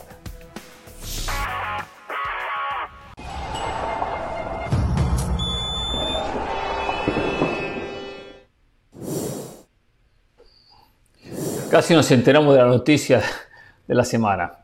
Casi nos enteramos de algo histórico, pero bueno, el tipo no quiso contarla. Se la guardó, no quiso contarla Algún día, algún día sabremos la verdad. Pero bueno, ya sabrán de qué en un, en un, momento sabrán de qué, de qué estoy hablando. ¿eh? Los compañeros tienen muy claro. Bueno, usted también nos debe información, ¿eh? Usted también nos debe Yo no debo absolutamente que tomaba café con Osorio, que se encontraba, que la hora Todo lo compartí. todo lo compartí. Una, una, una pregunta rapidita para Caro y para, y para José. ¿Hernán les trajo algo del Mundial o no? No. No. No. Ah, Entonces yo creo que fue, fue un programa de ahorro, porque Hércules tampoco me trajo nada. Entonces yo quería ver si era. Creo que esto va dentro del, del, plan de austeridad de la empresa. Está bien, está bien. Eh, discúlpenme. quería, quería sacarme esa, esa duda nada más. Pérez me trajo. A mí Pilar Pérez me trajo mi regalito. sí, bueno, estamos hablando de otra categoría. Ah, muy bien por Pilar Pérez. Discúlpenme, ¿eh? adelante, adelante. Por supuesto, claro. Y con otro presupuesto. A ver, hablando de presupuesto, Marcelo Bielsa eh, ¿Qué pasa con el tema Bielsa, selección mexicana de fútbol, que supuestamente, por el informe que daba David Faitelson el último lunes, es el candidato número uno de la federación? Supuestamente José tiene alguna información ligada a dueños de equipos, su, eh, su parecer el tema Marcelo Bielsa y las pretensiones del técnico argentino. ¿Qué conoce José? Es correcto, Hernán, tenemos información. Antes de cuento, anoche habló Andrés Fassi, Andrés Fassi, un directivo importante en el fútbol mexicano, directivo importante del fútbol argentino, hoy trabaja para Bravos de Juárez. Él dijo que, de acuerdo a la información que él maneja, Marcelo Bielsa contaría con la aprobación de la mayoría de los dueños del fútbol mexicano. Eso es importante porque no fue una opinión de Andrés Fassi, fue información. Después él dentro de su opinión defendía a muerte que el técnico tiene que ser Marcelo Bielsa, pero eso ya es una opinión de Andrés Fassi, la respetamos, yo recalco la información que él daba. Según Andrés Fassi, el señor Marcelo Bielsa recibiría la mayoría del apoyo de los dueños del fútbol mexicano. Vamos ahora con la información del lado Marcelo Bielsa. Nos han comentado que Marcelo Bielsa ha filtrado alguna serie de peticiones. Puntos importantes a recalcar, que no van con el contrato, no van con los emolumentos o con la cantidad millonaria que muchos entrenadores piden antes de empezar a hablar de otras cosas. Con Marcelo Bielsa es todo lo contrario. Él exige ciertas condiciones. Si le respetan esas condiciones, después se sienta a hablar del salario. Número uno, la reestructuración del centro de alto rendimiento del fútbol mexicano. Marcelo Bielsa quiere que como mínimo haya cinco canchas de entrenamiento y cámaras hiperbáricas en el centro de alto rendimiento. Mientras mm. los directivos del fútbol mexicano trabajan para que el centro de alto rendimiento reúna las condiciones estipuladas por Marcelo Bielsa, en el primer año él trabajaría en las instalaciones del Pachuca. Si después del año... Del Valle, del Valle. Sí. Entre paréntesis, explícale a la gente que hiperbárica es para mejorar el tema de la altura, la oxigenación, etcétera. Totalmente. La recuperación física, claro. Pero todo el mundo lo sabe, Caro. Qué, qué, qué, qué pena que creas que la gente ignora lo que es. No, no, Qué, qué, qué mal concepto tienes al aficionado, ¿eh? De verdad. que trabaja en la gente, no, no, no, La gente no sabe eso. El tipo que está en la cocina cortando cebolla ahora no sabe. ¿Entiendes? Que, son cámaras hiperbáricas. Exacto, este no es el público de ahora nunca. Acá, trabajamos, acá estamos con tus amigos. Por eso los ratings que tenemos. Ahora, perdón, un tiempo fuera para José del Valle. ¿Esto quiere decir que ya hubo contacto de la federación con Marcelo Bielsa y que Marcelo Bielsa ya puso condiciones? o sea, las condiciones me parecen lo más irrelevante de todo esto. Eh, es, esto lo que nos está diciendo José es que ya hubo una conversación con Marcelo Bielsa y Marcelo Bielsa no dijo que no. Eso es lo que nos estás informando, José. Mauricio, no me confirman si la comunicación fue directamente con Marcelo Bielsa o con uno de sus intermediarios, ah. pero de que ha habido contactos, ha habido contactos. Bueno, lo mismo, sea, sea un intermediario, sea con Bielsa, sea con quien fuese, sea de John de Luisa o sea de un representante de John de Luisa, es lo mismo, es comunicación, Bielsa, Federación Mexicana. Claro. Por cierto, ya que Mauricio pidió tiempo extra, les agrego un dato informativo. Después del Mundial de Rusia 2018, donde eh, Juan Carlos Osorio eh, no cumple el objetivo de llegar al quinto partido. Osorio no regresó a Colombia, se fue a refugiar a la casa de Marcelo Bielsa durante un mes para hablar de fútbol. Continúo con la información. Si después de un año, si después de un año el centro de alto rendimiento no está como lo quiere Marcelo Bielsa en ese momento, según la información, Marcelo Bielsa diría, muchas gracias, doy un paso al costado. El otro día uh. Carolina recordó cómo se fue del fútbol francés Marcelo Bielsa, por lo cual no me extraña que sea una de las peticiones de loco Marcelo Bielsa. Uh, Otras hay que llevar buena, buena mano de obra, ¿eh? Buena mano de obra y, rápida. Tener, tener filtros para los seleccionados, no nada más a nivel federación, sino también a nivel de clubes. Comunicación constante con los médicos, con los fisios y con todas las personas con los que los futbolistas convocables trabajan día a día. No participar en campañas publicitarias, a diferencia de Miguel Herrera que él dice, oh. patrocinadores, estoy disponible, pónganme el oro aquí en el hombro si quieren, no hay ningún problema. Marcelo Bielsa dice, por favor, no me pongan a hacer ridiculeces, yo soy un hombre de fútbol, trabajo para el fútbol y por muy el bien, Muy bien, Algo muy importante. Muy bien, parece muy bien, hay que defender el fútbol, ¿eh? Hay muchos que les gusta hacer estupideces, sí, en las cámaras. Tanto técnicos como algunos colegas. Algo muy importante.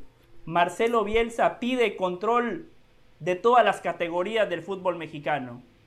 No nada más ser el, responsable de la selección mayor, trabajar de manera conjunta con los técnicos de la sub-23, sub-20, sub-17 y también supervisar el trabajo que se hace con los juveniles a nivel de clubes. Siempre y cuando algunos dueños lo permitan, ¿no? Eh, claro. E, Eso es muy bueno. Esta ¿eh? la pongo en tela de juicio. Yo entiendo, entiendo la petición de Marcelo Bielsa, pero después hay que verlo de manera pragmática. A Marcelo Bielsa le gustaría rivales del top 20 del ranking FIFA. Sabemos que eso es complicado porque en las fechas FIFA los equipos de la Comebol juegan la eliminatoria, los equipos de la UEFA o juegan la eliminatoria para la Euro o la Nations League o las eliminatorias para la Copa del Mundo, por lo cual es complicado, pero Marcelo Bielsa quiere enfrentar a selecciones importantes. Marcelo Bielsa quiere trabajar con su cuerpo médico y preparador físico.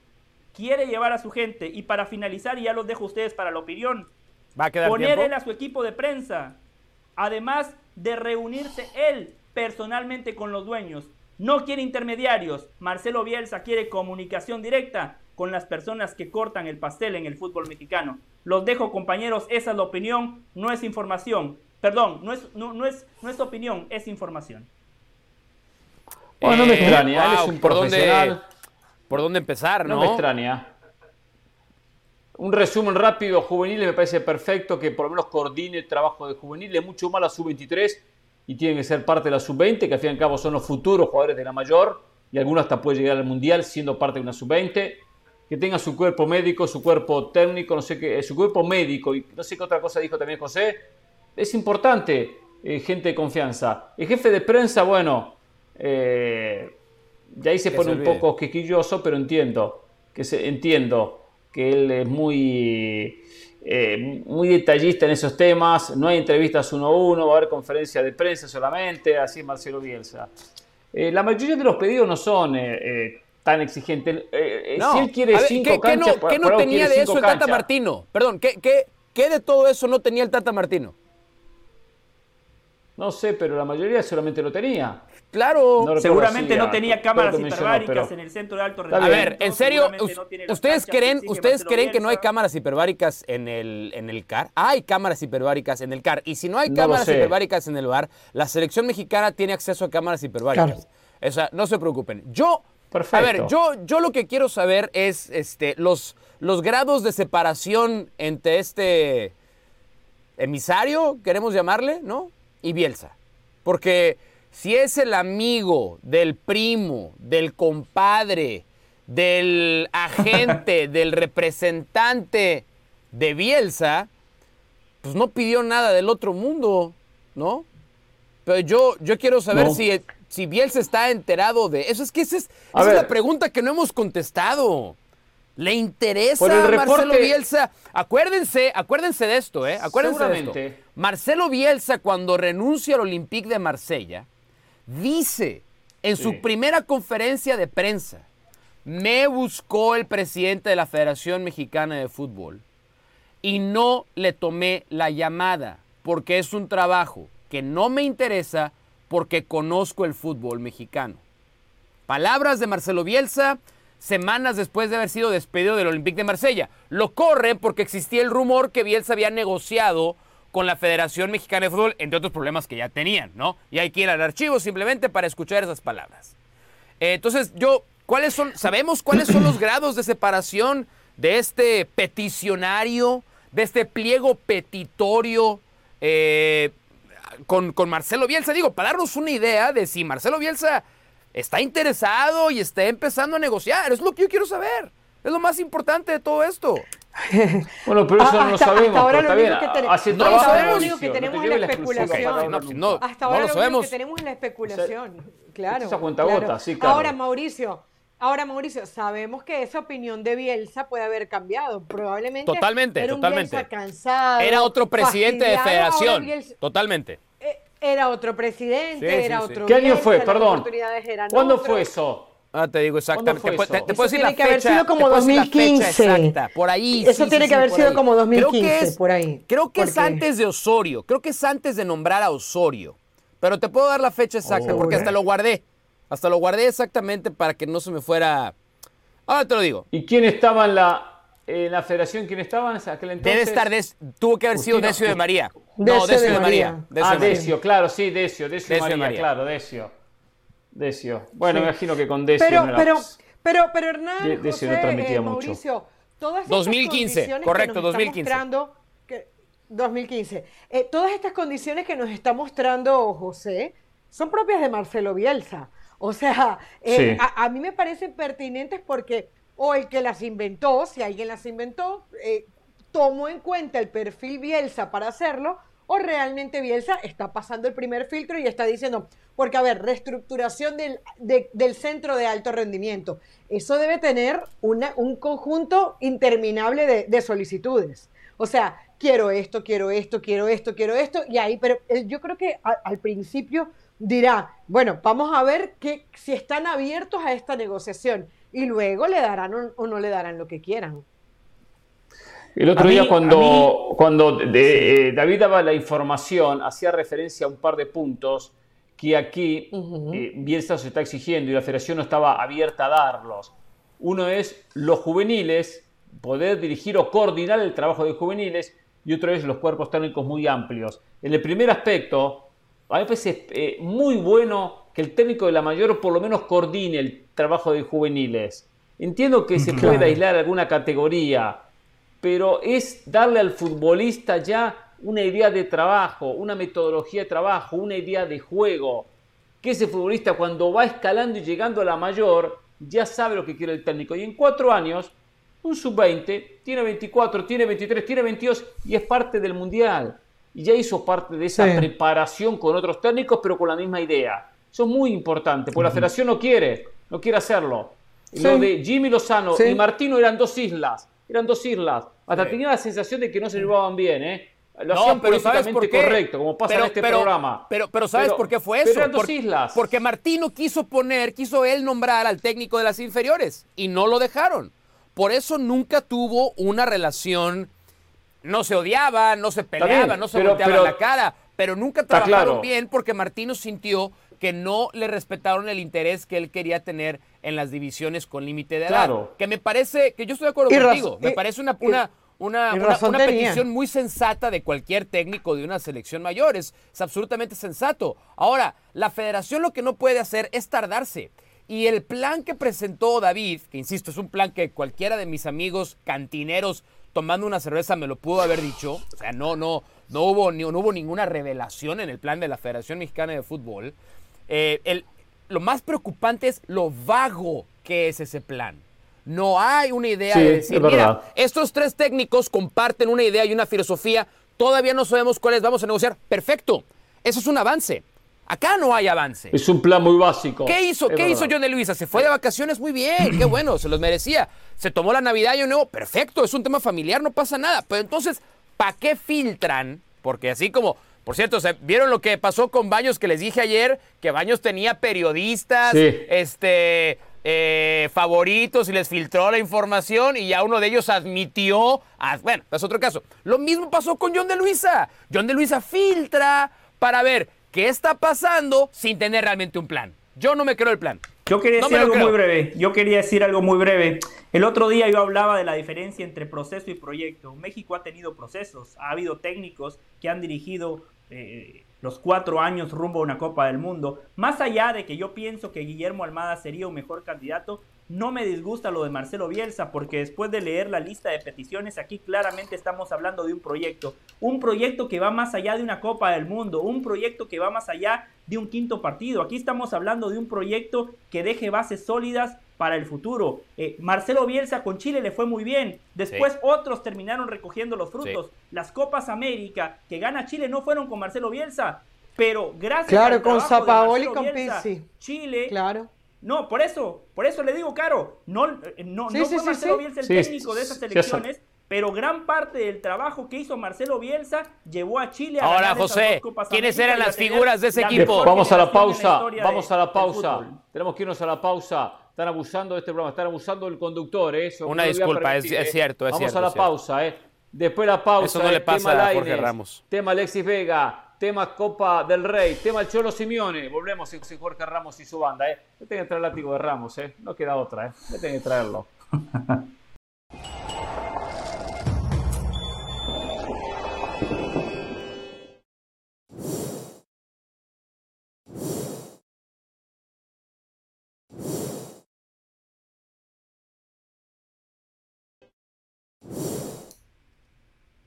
Aire para el Cholo Simeone, esperanza de ganar alguna copita. Le ganó Atlético Madrid 2 a 0 al Levante, se metió en los cuartos de final de la Copa del Rey. Goles de Moratata y Llorente. Clasificó, está en los cuartos, es decir, con los ocho mejores, junto con Valencia, que le ganó el Sporting Gijón, junto con Atlético Bilbao, que le ganó el Español. Había clasificado el martes Sevilla y había clasificado la Real Sociedad. Clasificó Sasuna, empató con Betis 2 a 2 y ganó en penales. Por lo tanto, hay seis clasificados. Mm. Mañana, Real Madrid ante Villarreal. Mañana, el Ceuta ante Barcelona. Y los otros dos partidos que completan esta instancia de octavo de final, que solo es una ida, es un solo partido, ¿eh? no hay revancha. Cambiando de tema, a ver, eh, a Simeone le viene muy bien, ¿eh? por lo menos ganar algo. Carolina, ¿Ecuador tiene técnico o está muy cerca de, de firmar su nuevo técnico? Así es, Hernán. Hay unanimidad en la prensa ecuatoriana comentando que el Tigre Gareca, ex seleccionador de Perú, estaría a nada ya de firmar con, con Ecuador, con Egas, en reemplazo de Alfaro, que ya fue destituido o no llegaron a un acuerdo. Eh, dicen que nada, contrato hasta el 2026, hasta que se acabe el próximo Mundial. Excelente decisión de la Federación Ecuatoriana. Notable técnico Ricardo Gareca. Tiene mejor plantel que, que cuando dirigió a Perú. Mauricio, eh, Laines, te habías enterado de algo, querías comentarnos algo, te escuchamos. Sí, quedó, quedó exhibido Santiago Baños con lo que hablábamos ayer. Eh, hubo, está, está un poco rota, no, está completamente rota la relación de Santiago Baños con el grupo de representantes de Diego Laines, Alejandro Sendejas, tienen otros tres, cuatro futbolistas adentro del América. Eso propició que hiciera público de manera muy vulgar, muy corriente, eh, cosas que me dicen ni siquiera son ciertas. Lo de los 2 millones de dólares ni siquiera es verdad. Y fue una manera de Santiago Baños de protegerse delante del americanismo, por eso lo filtró a eh, reporteros afines a él. Ya hoy, el propio David Feitelson ha admitido hoy en Twitter que fueron usados por Santiago, eh, por Santiago Baños. Las opciones de Laines principalmente, principalmente, corren por mantenerse en Europa. No hay ninguna prisa de venir a México. Existe, está abierto el canal de comunicación, fue lo que me dijeron con Tigres, pero las opciones están abiertas y según me dicen, hay varias. El, el mundo no se le ha venido encima a Diego Laines por el maltrato del que ha sido objeto por el muy irrespetuoso director deportivo del América, Santiago Baños. Mm. Bueno, habrá que seguir, pero que recapacite la Inés. Llegar a México es hoy la mejor opción. Eso Dar un paso atrás, tomar, tomar impulso. José, tema Alexis Vega con Chivas. ¿Ya hay fecha de cuánto tiempo estará? Eh, por lo menos una especulación, pero una fecha bastante acertada. Después los estudios médicos fuera de los campos de juego. Sí, le hicieron la artroscopía. El diagnóstico es entre 6 y 8 semanas fuera una lástima porque con Alexis Vega en cancha, Chivas es un equipo muy limitado. Sin Alexis Vega es un equipo mucho más limitado todavía y habrá que ver cómo regresa JJ Macías. Por ahí me parece que puede haber una pequeña luz al final del túnel para el rebaño. Lo bueno para Chivas, es verdad, se va a perder 7, 8 partidos Alexis Vega. Fecha 2, 8 partidos, fecha 10, estará regresando 11, 12 para la 15 está en ritmo, para la 17 está bárbaro, que es cuando se juega el campeonato, porque ahí comienza el repechaje. mientras le alcance para el repechaje está bien. Recuerden que el quinto va al repechaje, el décimo segundo también va al repechaje, entonces las opciones son exactamente las mismas. A ver, José Martínez al Inter, al Inter de Miami, Carol. Sí, sí, sí, sí. Ahora, ahora creo que me voy a animar a ir un poquitico más al Pink Stadium eh, con tambores. Un poquitito más, va a conocer el estadio. No, como que le voy a conocerlo. Lo conozco, lo reconozco y todo. La rueda de prensa va a ser este viernes al, mediodía. Ojalá que retome eh, Joseph Martínez, una forma que estuvo excelente en el Atlanta, pero se nota que entre su comportamiento y los problemas internos las cosas no se le estaban dando, más las lesiones, obviamente. Hoy un partido pendiente, la fecha 7 de la Premier iba ganando el Manchester United 1 a 0 al Crystal Palace, gol de Bruno Fernández, y terminó sobre el final empatando el conjunto del Crystal Palace, le quitó dos puntos fundamentales. El United alcanzó al City 39-39. Es cierto, el City tiene un partido menos, ¿eh? Ya deben estar asustados en el City, Mauricio, con este United que le está soplando la no, No, con el United no, pero por el paso de Arsenal sí. Eh, City ah. juega también por Premier mañana. Eh, ¿Es mañana o pasa? No, sí, mañana. Mañana contra, contra Tottenham. Para igualar ya el número de partidos a Manchester United. Tottenham. Eh, no contra el Tottenham. El Tottenham. Bueno, si, tú, si tú, lo pronuncias Tottenham, es más problema tuyo que mío. Se pronuncia Tottenham. Le puede, mira, dile Spurs. Dile Spurs, para que, para que no te equivoques, dile, dile, Spurs. El equipo se pronuncia No es el Tottenham, para nuestra gente No, bueno, es, que va, va, a venir alguien a decirle, mira qué bien juega River Plate, y le vas a decir tú, se dice River Plate, ¿no? ah, pues vamos a decir River Plate, entonces hay que hablar bien. Diferente, diferente, es diferente. Tottenham, mañana, por Dios. gracias. Tottenham. Por favor, por favor.